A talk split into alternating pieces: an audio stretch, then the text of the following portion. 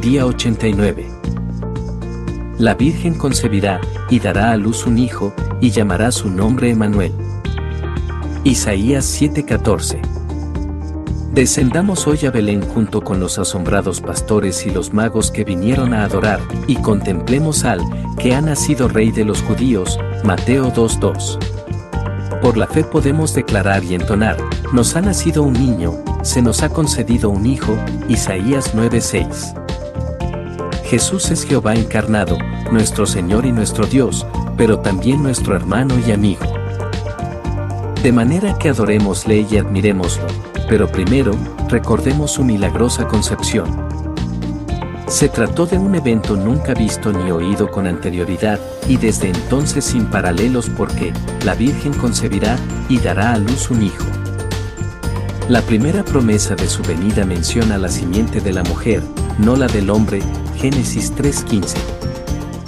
Dado que fue la mujer la que abrió el camino para el pecado que hizo que la humanidad perdiera el paraíso, fue ella y solo ella, el preludio de aquel que recuperaría el paraíso perdido.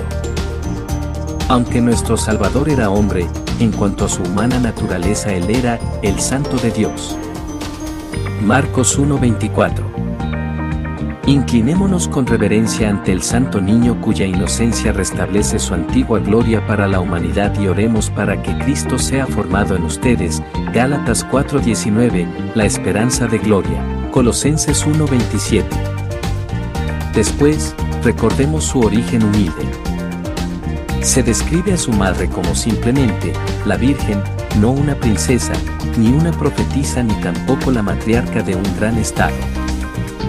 Es cierto que por sus venas corría la sangre real, que su mente era fuerte y que había recibido buena instrucción ya que entonó una de las más dulces canciones de alabanza jamás cantada. Sin embargo, piensa en su condición humilde, que pobre era el hombre con el que se había comprometido y que lamentables las comodidades provistas para el rey recién nacido. Lo llamarán Emanuel que significa Dios con nosotros, Mateo 1:23. Dios con nosotros, en nuestra naturaleza, en nuestra tristeza, en nuestro trabajo, en nuestro castigo y en nuestra muerte. Dios con nosotros ahora o nosotros con Él en su resurrección, ascensión, triunfo y en el esplendor de su segunda venida. La tradición, más que los hechos, ha moldeado nuestra visión actual de la Navidad. Hasta el día de hoy, en el Medio Oriente, el rebaño pasa la noche en una cueva con una sola puerta. El pastor guarda allí sus ovejas y luego se acuesta a lo ancho de la puerta, literalmente protegiendo a las ovejas con su vida. Por eso Jesús dijo, Yo soy la puerta de las ovejas, el que entre por esta puerta, que soy yo, será salvo. Se moverá con entera libertad y hallará pastos. Yo soy el buen pastor. El buen pastor da su vida por las ovejas, Juan 17, 9, 11. El típico pesebre no es el que vemos en las escenas navideñas, sino que se trata de una especie de cuenco labrado en una gran roca.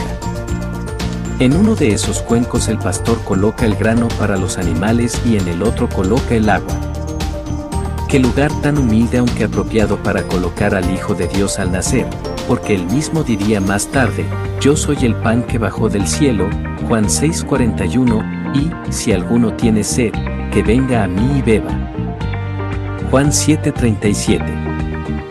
Qué hermosa imagen del hermoso Salvador, este es el Cordero de Dios, que quita el pecado del mundo. Juan 1:29.